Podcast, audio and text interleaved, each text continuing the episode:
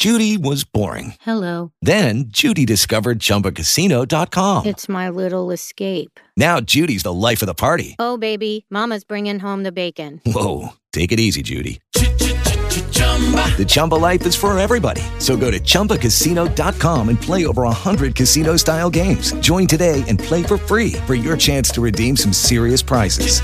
chumba ChumbaCasino.com. No purchase necessary. Void where prohibited by law. 18 plus terms and conditions apply. See website for details. Hello, it is Ryan, and I was on a flight the other day playing one of my favorite social spin slot games on chumbacasino.com. I looked over the person sitting next to me, and you know what they were doing? They were also playing Chumba Casino. Coincidence? I think not. Everybody's loving having fun with it. Chumba Casino is home to hundreds of casino style games that you can play for free anytime, anywhere, even at 30,000 feet. So sign up now at chumbacasino.com to claim your free welcome bonus. That's chumbacasino.com and live the Chumba life. No purchase necessary. VGW. Void where prohibited by law. See terms and conditions. 18 plus. Agora. Salve, salve Band News. Com Felipe Moura Brasil, Fábio França e Débora Alfano.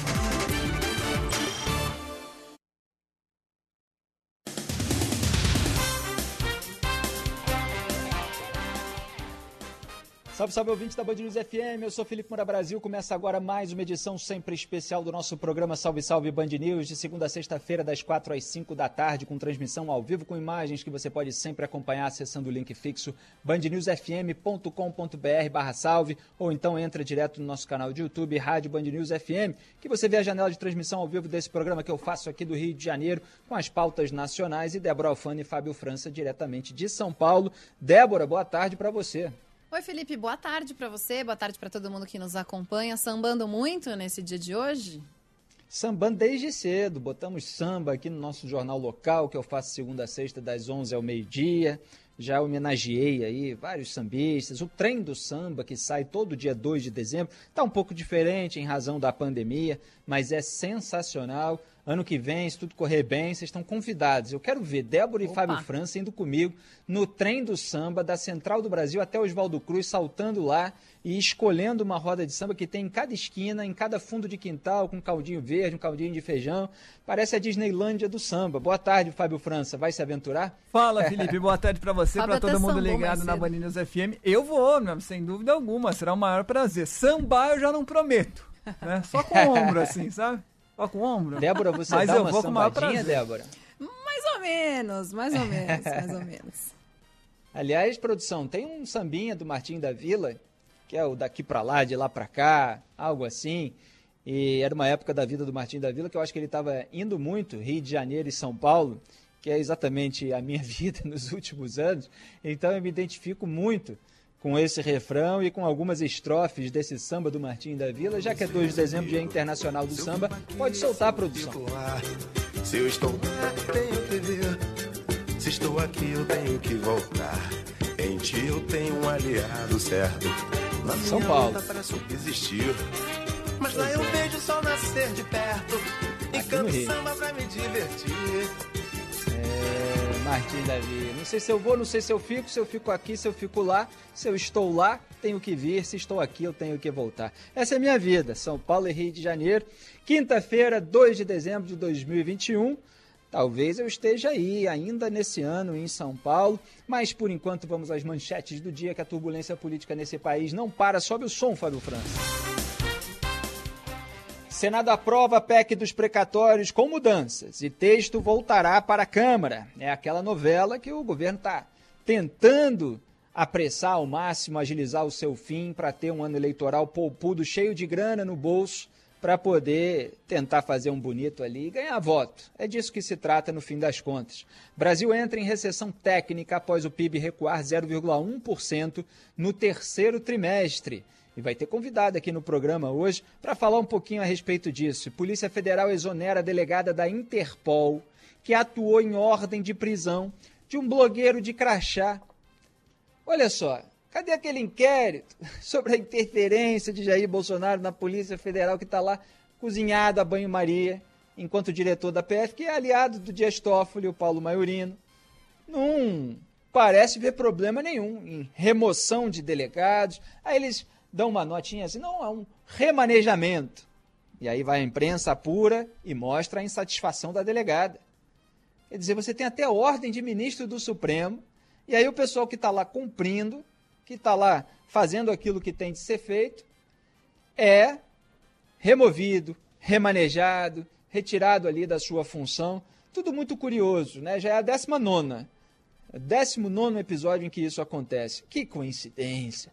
STJ anula condenações de Sérgio Moro contra Palocci, Vacari e outros na Lava Jato. Está sendo noticiado assim por aí, porque obviamente isso é, gera uma maior pompa, mas na verdade é apenas a consequência daquela regra, uma das várias regras que o Supremo Tribunal Federal inventou e aplicou para trás.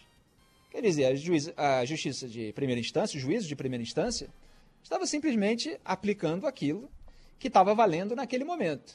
Mas aí depois o Supremo inventa, não, quer saber? Quando tiver aí uma moedinha e tal que foi para a campanha, alguém disse alguma coisa, vamos jogar tudo para a justiça eleitoral. Aí pega todos os casos e tal e joga para a justiça eleitoral. E pronto, joga para cá, joga para lá, para depois prescrever para ninguém ser preso. Esse é o objetivo final. Procuradoria-Geral da República arquiva, perdão, investigação preliminar sobre offshores de Paulo Guedes e Roberto Campos Neto. Para surpresa, mais uma vez, enésima vez de ninguém que ouve o Salve Salve Band News e eu vou tirar do fundo do baú, como até já fiz na rede social, o comentário que eu dei sobre esse caso. Tudo isso e muito mais você acompanha em Salve Salve Band News até às 5 da tarde para a gente não perder mais tempo. Alô, São Paulo. Não sei se eu vou, não sei se eu fico. Solta a vinhetinha e vamos com tudo.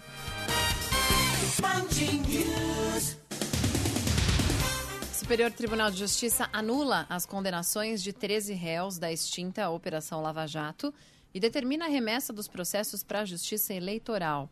A decisão é do desembargador Jesuíno Rissato e beneficia o ex-tesoureiro do PT, João Vacari Neto, o ex-ministro Antônio Palocci e o ex-gerente da área internacional da Petrobras, Renato Duque.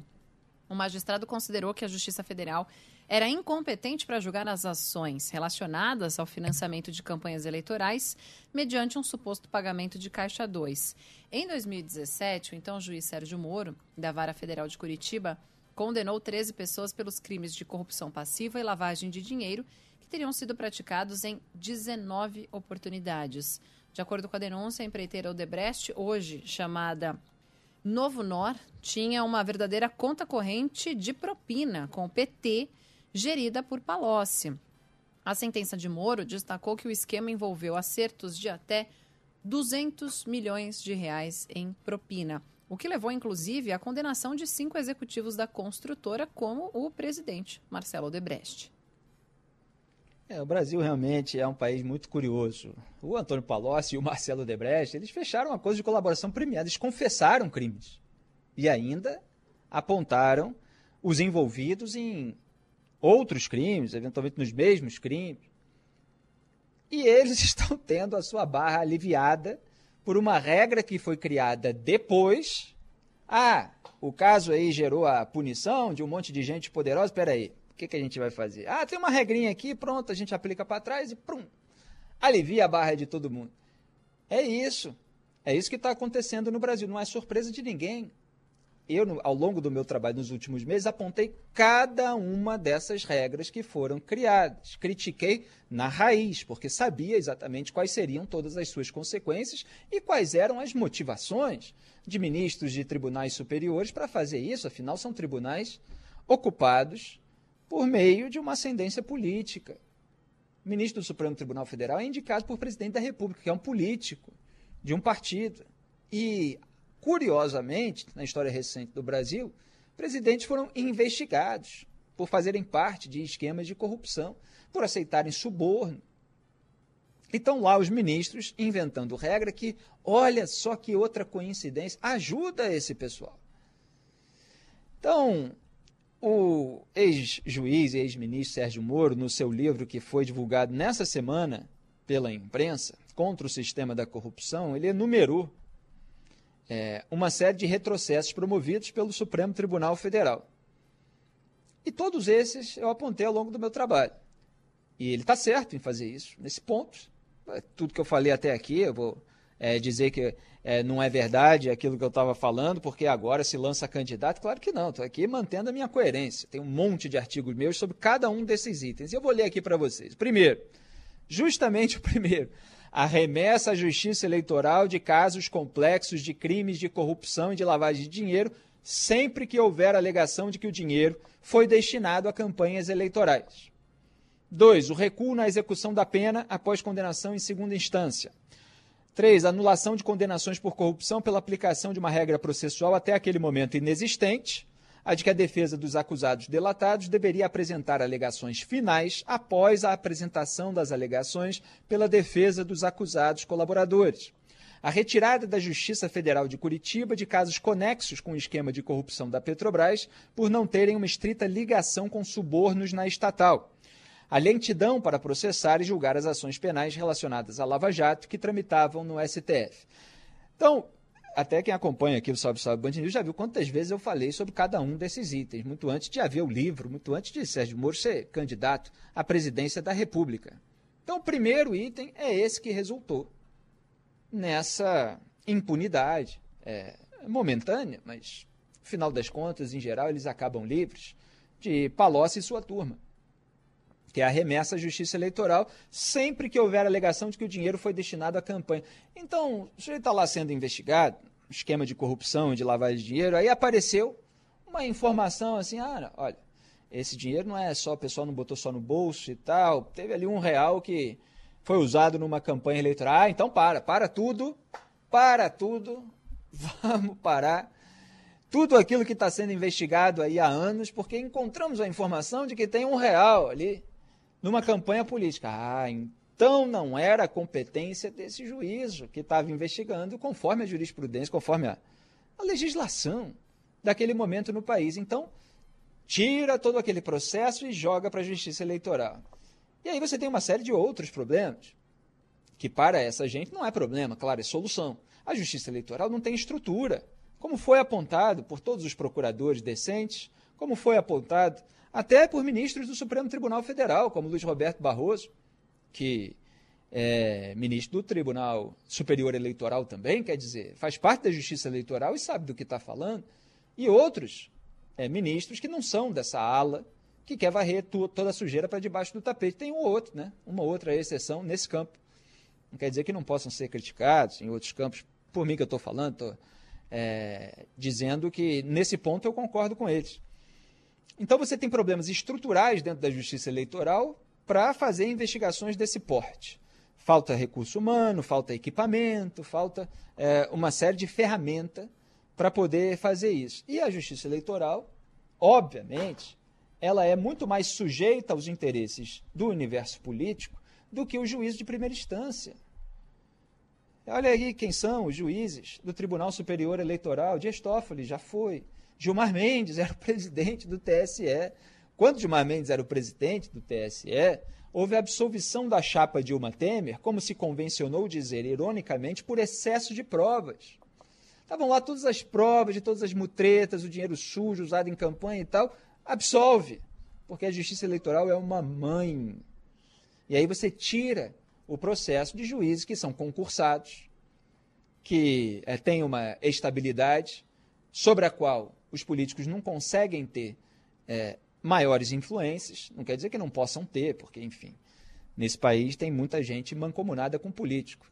Agora é mais difícil, na justiça eleitoral é mais fácil. Aí joga para lá, a lentidão do poder judiciário se agrava ainda mais, porque o processo é retardado, fica ainda mais atrasado, você aumenta a possibilidade de prescrição, que na legislação também tem esses dispositivos que são maternais, paternalistas. E pronto. E aí você tem uma notícia como essa, que é usada por, pelos grupos políticos para que os seus membros posem de inocentes, quando muitas vezes não são, para ser assim bastante generoso, e usam, às vezes, até para achincalhar o juiz de primeira instância, que é o Sérgio Moro nesse caso, mas pode ser qualquer outro juiz de primeira instância no Brasil, seja no Rio de Janeiro, seja em Brasília, etc., que estava simplesmente cumprindo aquilo que era a regra que valia naquele momento, como o caso do juiz Flávio Itabaiana, por exemplo, que é aquele responsável pela fase de investigação das rachadinhas, a roubalheira de dinheiro do povo no gabinete do Flávio Bolsonaro, que foi apontada pelo Ministério Público do Rio de Janeiro. Mas aí o Supremo Tribunal Federal inventou, como analisamos nesse programa nessa semana, a regra do mandato cruzado, traindo aquilo que o próprio STF havia decidido em 2018 e que, pela lógica, fazia com que todos os parlamentares perdessem o foro privilegiado quando os seus mandatos acabassem. Mas aí não. Veja bem, já que já que tem uns tubarões aqui que é bom a gente salvar e tal, porque aí a gente ajuda eles a salvar, eles ajudam a gente a salvar os nossos tubarões. Espera aí, vamos criar a regra de que se um parlamentar conseguir um outro mandato, ah, então ele permanece com o foro do mandato anterior. Vê se isso tem alguma lógica. Não tem lógica nenhuma. Se era para restringir, se o sujeito perde quando acaba o mandato, ele volta a ser um cidadão comum. Que história é essa de manter o foro privilegiado, privilegiado anterior, porque agora ele tem um outro mandato? É, é só é, casuísmo para salvar aqueles que estão encrencados, que estão enrolados. E todas essas brechas elas vão sendo deixadas não só por incompetência, mas porque o Supremo sabe que, quando precisar, pode utilizá-las conforme os seus interesses políticos. Então, o que está havendo no Brasil nesse momento para que as pessoas entendam? É o mandato, é o governo, é a legislatura, é, o, é a composição do Supremo Tribunal Federal, que todos juntos somados geram a impunidade por meio da criação de regras novas, tá? Eu preciso ser até redundante, a criação. Se é a criação, então a gente está falando de algo novo, mas é a criação de regras novas, eu vou aqui abusar do pleonasmo, que são aplicadas para trás com o objetivo deliberado de retardar ou avacalhar investigações que é, geraram gastos públicos, inclusive. É dinheiro que está saindo pelo ralo.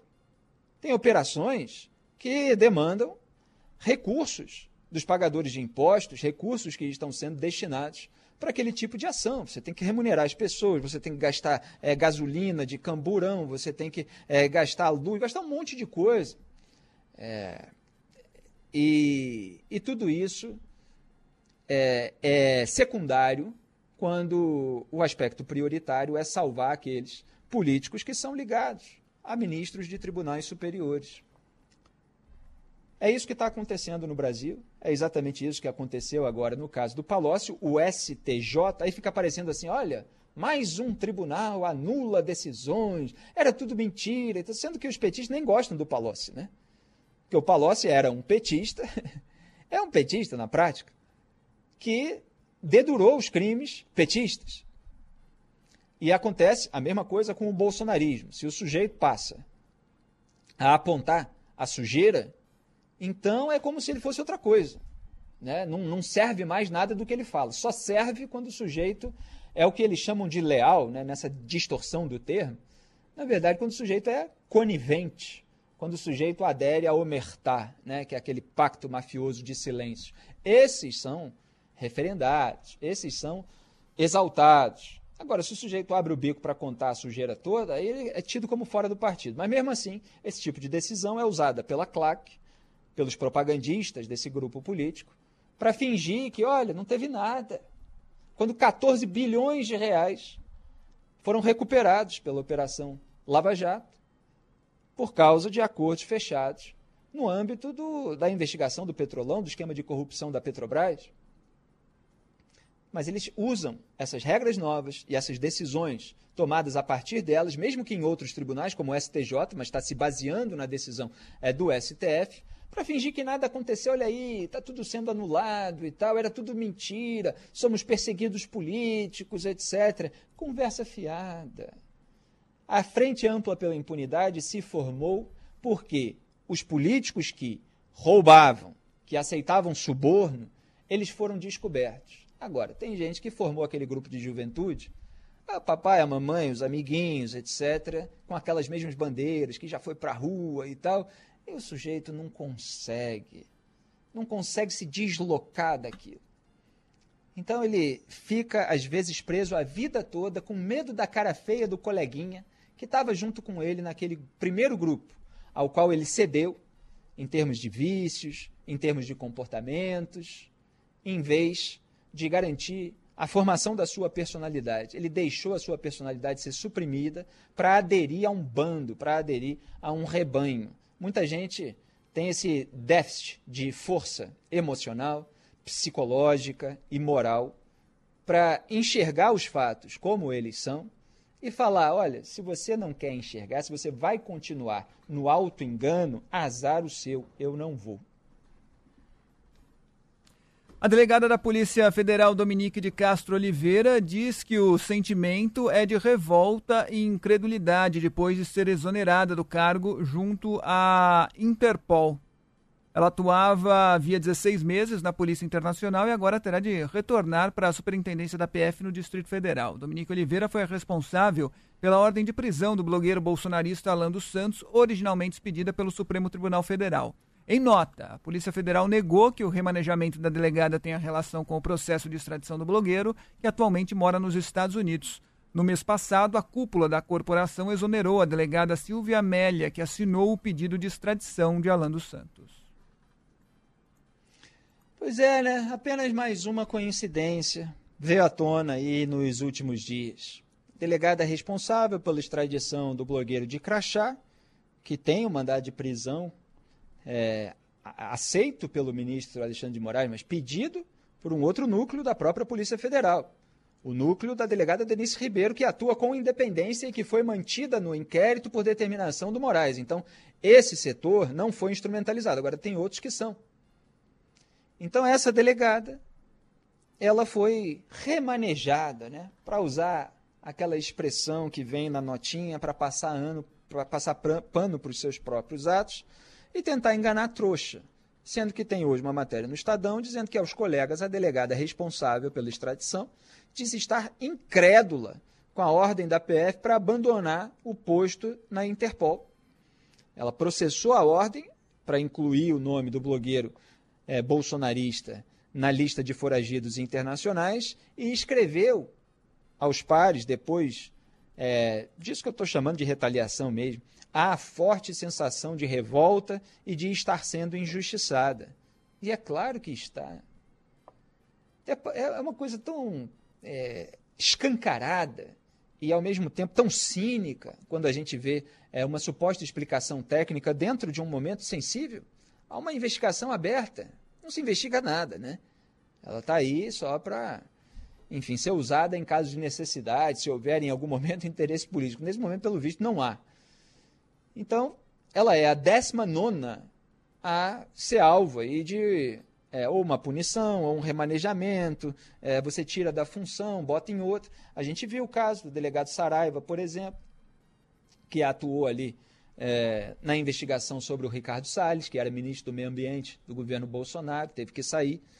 Outro delegado que atuou nesse caso também foi removido é, da função. É, você teve vários outros casos que eu citei aqui no programa, né? É, daqui a pouco eu abro aí a, a notícia que fala dos 18 para ler o nome aqui de, de cada um. Tinha um pessoal ontem até na internet é, fazendo meme é, com todas as notícias é, de interferência dentro da Polícia é, Federal. então é mais uma. E lamentavelmente esse inquérito parece não andar e o Alexandre de Moraes, está meio sumido em relação a esse caso. Né? Ele está lá cuidando de outros, e eu me pergunto se isso tem alguma coisa a ver com o fato de o diretor-geral da PF ser o Paulo Maiorino, que é ligado ao Dias Toffoli, que jogava bola na infância com o Dias Toffoli. Né? Falei outro dia aqui no programa com base em reportagem aí que surgiu é, sobre a longa amizade entre eles. E o Moraes é muito ligado ao Toffoli. Então, Bolsonaro se aproximou do Toffoli. Aliás, foi lá em meados de 2019 que o jornalismo independente apontou o acordão entre Bolsonaro e Toffoli para aliviar a barra de todo mundo. E é o que a gente está vendo ser concluído agora. A gente apontou desde a raiz.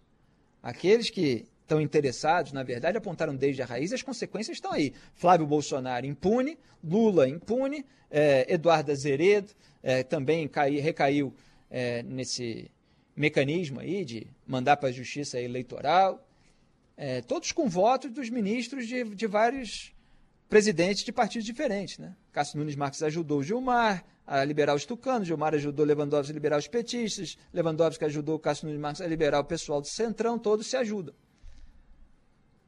E aí, parece que em relação à Polícia Federal, ainda não houve uma atitude rigorosa. Parece que o governo, o bolsonarismo, para ser mais é, amplo, ele está se sentindo completamente à vontade. Judy was boring. Hello. Then Judy discovered ChumbaCasino.com. It's my little escape. Now Judy's the life of the party. Oh, baby, Mama's bringing home the bacon. Whoa, take it easy, Judy. The Chumba life is for everybody. So go to ChumbaCasino.com and play over 100 casino style games. Join today and play for free for your chance to redeem some serious prizes. ChumbaCasino.com. No purchase necessary. Void where prohibited by law. 18 plus terms and conditions apply. See website for details. Agora é curioso, né? Porque a, a, o Moraes aceitou o pedido de prisão feito pela delegada Denise Ribeiro desse blogueiro de crachá. E agora estão remanejando as pessoas que dão prosseguimento às iniciativas necessárias para a extradição, o que estava determinado no despacho do Alexandre de Moraes. Eu me lembro dele, eu li na íntegra, sempre leio esse tipo de decisão. Então eles estão fazendo, estão apenas cumprindo aquilo que é, deve ser cumprido. Mas o bolsonarismo não quer que se cumpra. É incrível. Teve notícias sobre o secretário nacional de Justiça que tentou retardar esse processo, mas a outra delegada, era essa, aliás, que eu estava querendo lembrar, ela se antecipou e encaminhou. Agora vem mais uma informação nesse sentido e nada acontece. Quer dizer, parece que vale tudo dentro da Polícia Federal para blindar a família e aliados. Como Bolsonaro disse naquela famigerada reunião de 22 de abril, não vou esperar F, né, aquele verbo com F, vamos traduzir aqui para ferrar, minha família ou amigo meu.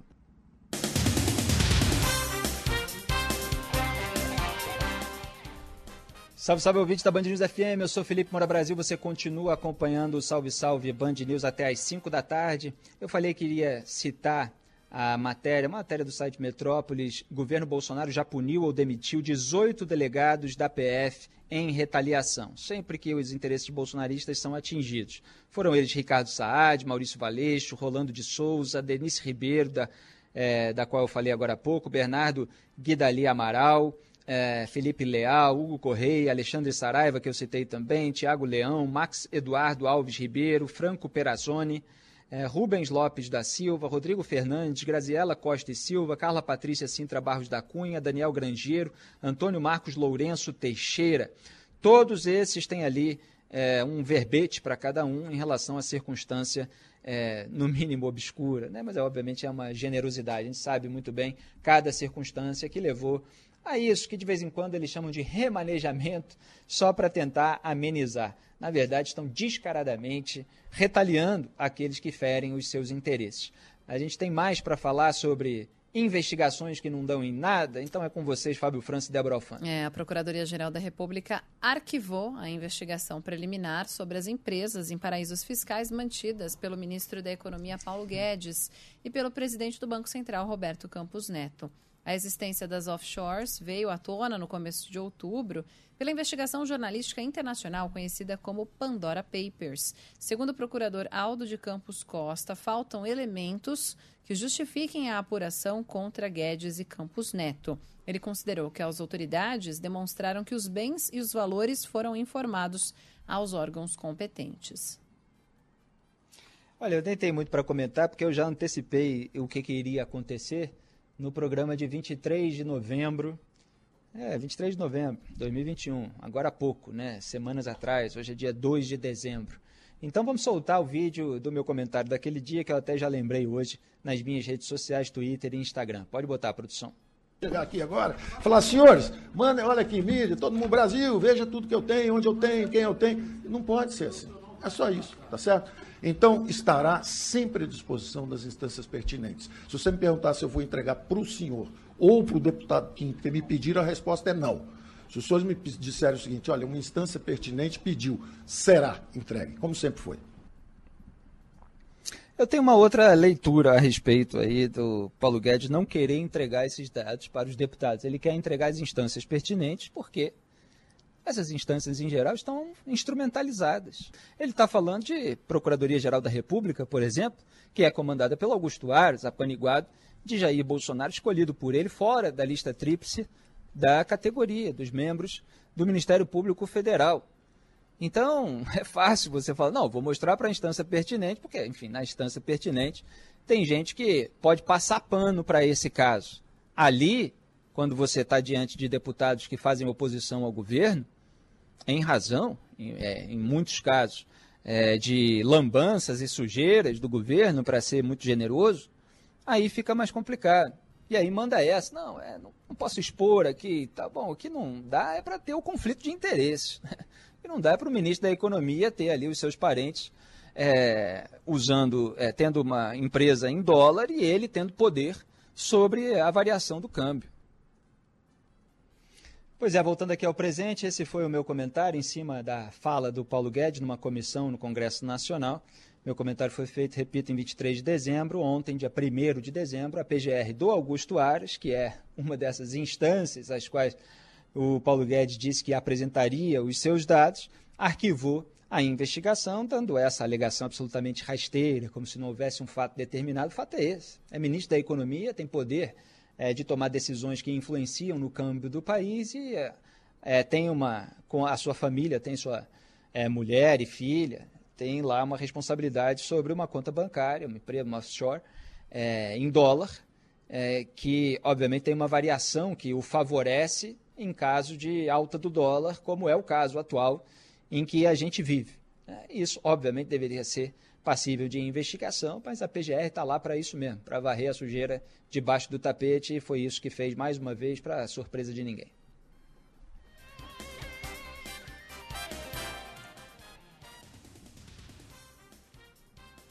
Seguimos então com os principais assuntos do dia. A economia brasileira entra mais uma vez, Felipe, em recessão técnica, influenciado pela queda de 8% no setor da agropecuária. O PIB caiu 0,1% no terceiro trimestre na comparação com o segundo trimestre deste ano.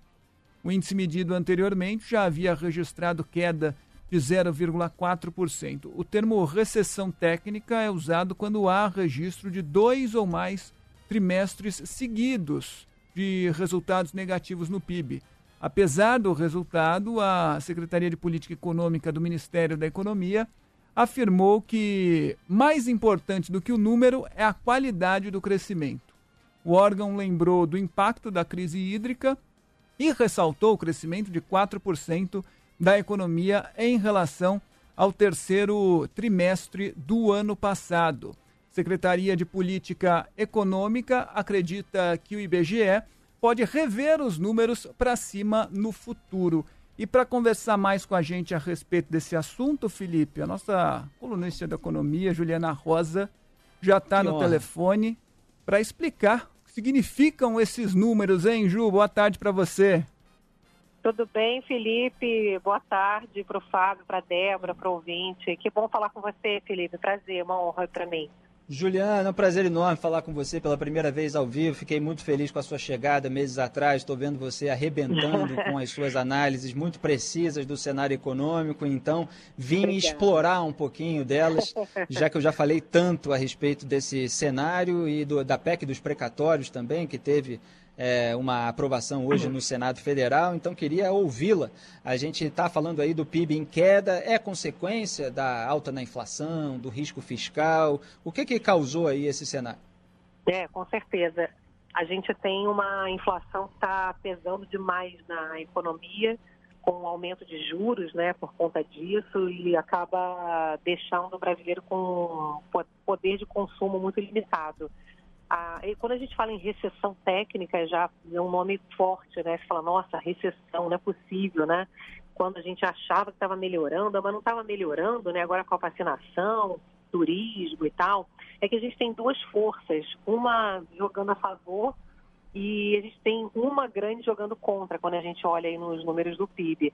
A que está jogando a favor é essa que a gente está vendo aí, que é a, a melhora da vacinação, fazendo com que as pessoas possam voltar a trabalhar né, presencialmente, a circular. Então, você tem a volta do setor de serviços, que é turismo, bares, restaurantes, lazer, cultura, né? Então, isso Exato. é importante, porque é o setor que mais pesa no nosso PIB, mais pesa na economia, que mais gera emprego. Então, a gente está vendo isso, fala assim, bom, passagem aérea está caríssima, né? Então, o pessoal que tem dinheiro, o pessoal brasileiro de mais alta renda, está conseguindo aproveitar esse momento e está estimulando o crescimento econômico. Por outro lado, a gente vê o número da agropecuária desabou no terceiro trimestre, queda de 8%. A previsão era de uma queda já em torno de 2, 2,5 e veio 8%.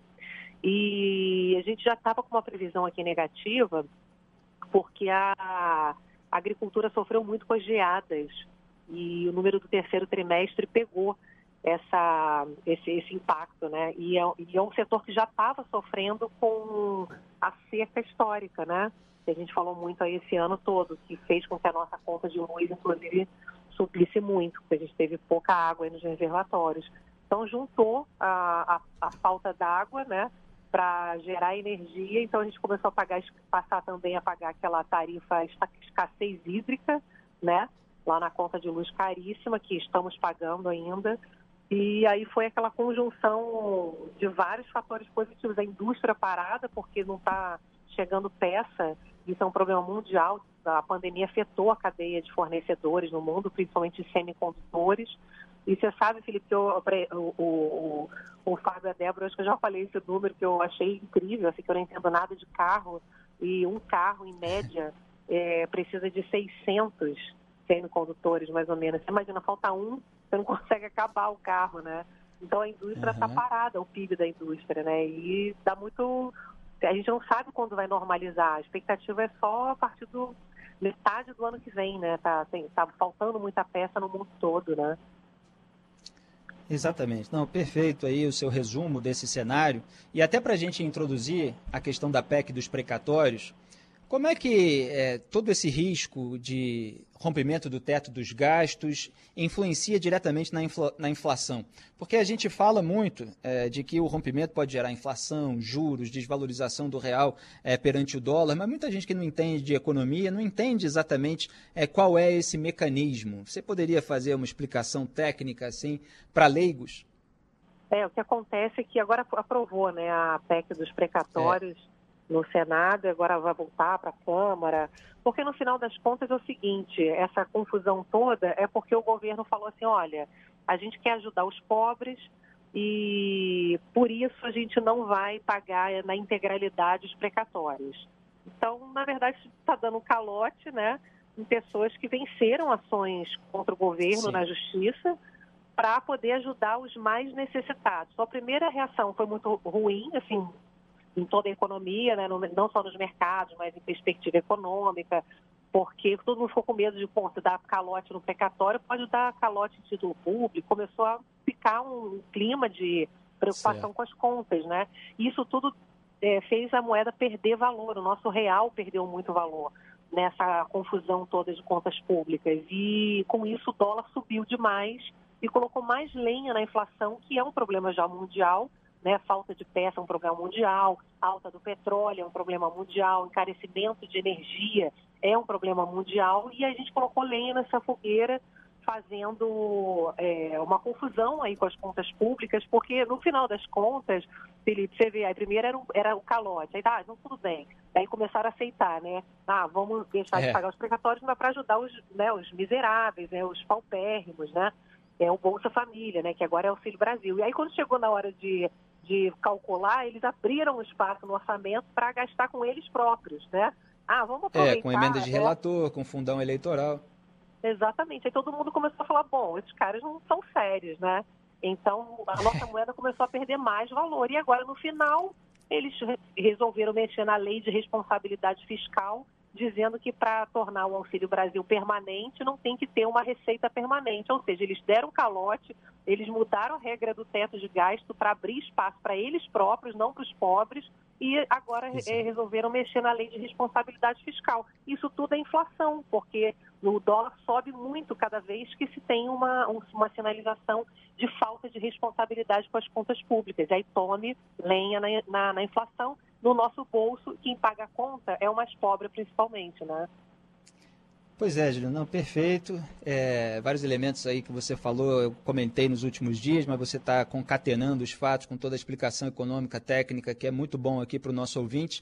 É, e eu estava falando a respeito da falta de apontamento em relação à, à fonte de recursos para transformar o programa em permanente. E você chegou a ver esse texto final que foi aprovado hoje é, pelo Senado Federal? Eles conseguiram dar uma solução para isso ou a coisa ainda está é, vaga sobre o que vai acontecer depois de 2022, que não por acaso é um ano eleitoral? A economia a gente vê depois, é isso? Economia a gente vê depois. É. Olha, Felipe, na verdade, eles fizeram ali um, um arremedo para colocar os 400 reais de forma permanente, mas a Câmara ainda tem que aprovar. Então, os deputados Sim. têm que é, aprovar essa mudança. Houve uma alteração, mas que precisa agora ser é, aprovada novamente pela Câmara. No final das contas, você entende muito mais do que eu aí da questão política, em 2023 começa tudo do zero, né? Porque é. a gente não sabe qual é o plano econômico, se vão querer mexer ou não nesse valor, vão ter que discutir o teto novamente, porque não cabe mais nada. Como é que você vai prometer um monte de coisa que não cabe mais nada, né? Não cabe, mal cabem as despesas obrigatórias, não se fez reforma no Brasil, não se enxugou a máquina pública. Então, assim, para 2023, na verdade, eu acho que a discussão vai, vai, vai voltar, vai ter que voltar, né? Não vai ter é, jeito. Mas para o ano que vem, vamos ver se a Câmara consegue corroborar os 400 reais de forma permanente, mas que em 2023 pode virar outra coisa, né? Não tem garantia, né? Do 2023 é outro governo, outra pauta econômica e se a gente não sabe o que vai acontecer hoje ou amanhã ou depois da manhã, que dirá em 2023, né? É isso aí, Juliana. Tiraram o bode da sala, mas ainda tem o elefante, o ornitorrinco, ainda tem muito jabuti por lá. Muitíssimo obrigado pela sua participação. O tempo é curto, a gente precisa chamar a janela aqui, mas você está sempre convidado. De vez em quando é sempre bom contar com a sua colaboração. Muito obrigado, boa tarde, bom trabalho. Maravilha, obrigada. Beijão a todos. Tchau, obrigado. 4h49. Integrantes do STF do Congresso adotam cautela sobre a postura que André Mendonça terá no Supremo, apesar dos sinais de ponderação demonstrados por ele na sabatina ontem no Senado. Aos senadores, o ex-ministro da Justiça se definiu como garantista. Mas alguns ministros da corte acreditam que ele pode se unir à ala mais dura com a classe política. Ontem, André Mendonça foi aprovado com 47 votos a favor, 32 contra, na menor margem entre todos os atuais integrantes do Supremo Tribunal Federal. A aprovação, que veio com apoio de parte da oposição, foi considerada uma derrota para Davi Alcolumbre, que segurou por mais de 100 dias a sabatina do indicado pelo presidente Jair Bolsonaro. A posse de André Mendonça está marcada para o próximo dia 16 e hoje, durante um evento no Rio de Janeiro, o presidente Bolsonaro celebrou a confirmação de Mendonça para o STF. No dia de ontem, conseguimos enviar para o Supremo Tribunal Federal um homem terrivelmente evangélico um compromisso nosso de mandar para a Suprema Corte uma pessoa que tem Deus no coração. Pois é, Jair Bolsonaro, depois de falar isso aí, ele, ele falou de uma maneira indireta, é, obviamente não vai falar isso de uma maneira direta, é, que era importante a gratidão. Olha, eu dei uma risada quando eu li a notícia e quando eu vi a, a transcrição é, desse discurso do Jair Bolsonaro, já ali deixando bem claro, né, para bom entendedor, é, que ele espera do André Mendonça esse sentimento de gratidão que o Ricardo Lewandowski tem pelo Lula, que o Gilmar Mendes tem pelo FHC, é, que o próprio Cássio Nunes Marques já tem pelo Jair Bolsonaro. Ou seja, que ele é, tome decisões no Supremo Tribunal Federal de interesse da família Bolsonaro, que ele se comporte com essa gratidão. Nesse ponto, Jair Bolsonaro é igual ao Lula, que foi flagrado numa conversa telefônica, dado que era investigado, em que ele é, cobrava justamente a gratidão do então Procurador-Geral da República, Rodrigo Janot. Jair Bolsonaro também sempre espera a gratidão do Augusto Aras e ele demonstra dia após dia, como eu estava comentando agora há pouco. Então Lula reclamava é, que o Rodrigo Janot poderia ser ingrato É, e o Rodrigo Janot, só aos 48 do, minutos do segundo tempo, na prorrogação e, e sem é, tanta qualidade assim, ele acabou se voltando ali é, contra a sujeira petista. E aquilo irritou o Lula, né? Então eles sempre esperam daqueles seus indicados que seja complacente com a sujeira dos padrinhos políticos. Tomara que o André Mendonça não seja. Veja que há toda uma suspeita, uma, uma suspeita de cada lado de o que, que ele vai fazer. Será que ele vai vir mais para cá? Será que vai vir mais para lá? E sabe por quê? É muito fácil entender. É por que, que cada um acha que o André Mendonça pode se comportar de tal jeito ou de outro e tal, porque ele é um camaleão. Ele, para chegar aí onde chegou, ser ministro do Supremo Tribunal Federal, ele teve que bajular gente de vários setores. Gente que posa até como rival, e o tempo mostrou que não é, mas que em determinada época é, o André Mendonça estava do lado, quando estava em oposição a outros grupos, etc. E aí ele bajulou um, depois bajulou outro. Foi muito subserviente, foi muito complacente com Jair Bolsonaro enquanto era ministro da Justiça e Segurança Pública. Mas é o mesmo que organizou lá o livro em homenagem ao Dias Toffoli, indicado pelo Lula ao STF. Dez anos do ministro Toffoli no Supremo Tribunal Federal. Vamos fazer um livro. Esse é o André Mendonça. Ele conseguiu o que ele queria. Talvez lá na frente, se ele for um grande ministro do Supremo Tribunal Federal, que só o tempo poderá dizer, mas é, não acredito que seja assim é, o, o, caso, é, a gente possa dizer, olha só que sujeito, olha só a que ponto a gente tem que chegar no Brasil, né? O sujeito seria assim, um, de repente, um gênio se ele foi um camaleão a vida toda para puxar o saco de quem era é, necessário, em termos de bajulação que eu estou falando, sem aqui querer ofender, para então conseguir um cargo de poder e aí se tornar, de repente, tudo aquilo que ele não foi ao longo da sua carreira. Exemplar em termos de firmeza moral, em termos de coerência, em termos é, de defesa, é, consistente, né, da virtude da consistência, para usar aquilo que Edmund Burke tinha e é motivo de elogios até hoje ao pai do conservadorismo. A virtude da consistência é aquilo que não apareceu na carreira do André Mendonça. O pessoal não sabe se ele defende ali o combate à corrupção ou não. Ele falou algumas palavras bonitas para agradar os senadores, palavras bonitas para os senadores, né? É, com aqueles jargões, aqueles chavões, não se pode criminalizar a política e tal, tudo aquilo que é música para os ouvidos, como eu estava analisando ontem. Mas antes, ele, anos atrás, ele defendia é, operações anticorrupção. Então, aqueles que se tornaram políticos agora e tal, uma vez que o ministro está nomeado, as pessoas né, elas têm que analisar o quadro. O cara já foi para o Supremo Tribunal Federal. É, os políticos não vão ficar batendo nele nesse momento.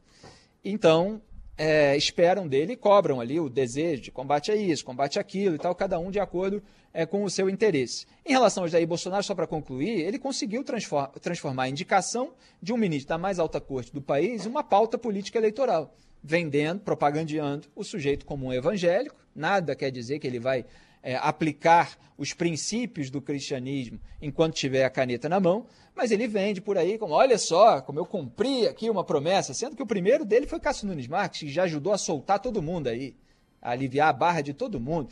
Lula, Eduardo Azeredo, é, Flávio Bolsonaro. Esse foi o primeiro indicado. Mas agora ele vende o, André Mendonça assim, como se a ocupação é, de um cargo no Supremo Tribunal Federal fosse a ocupação de um cargo no parlamento, de representatividade de segmentos da população. Não é o caso, mas é tudo transformado e deteriorado nesse sentido em termos políticos. Band News FM.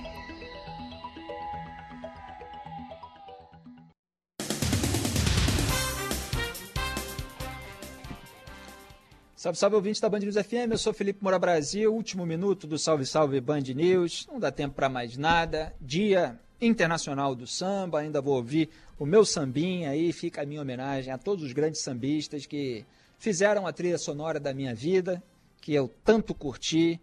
E tá cheio de show aqui no Rio de Janeiro. A gente já deu a agenda de manhã. Tomara que o pessoal curte aí, porque vale a pena resgatar a nossa arte popular. É, não é preciso é, ter aquela afetação pomposa né, que algumas pessoas metidas a intelectuais têm é, de considerar arte popular algo mais baixo, etc. Tem espaço para tudo na vida.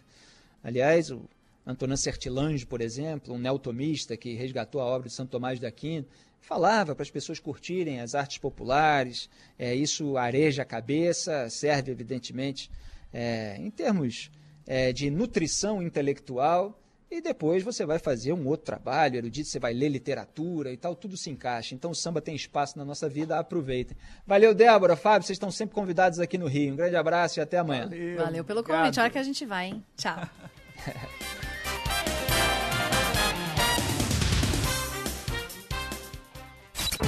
Você ouviu? Salve, salve Band News!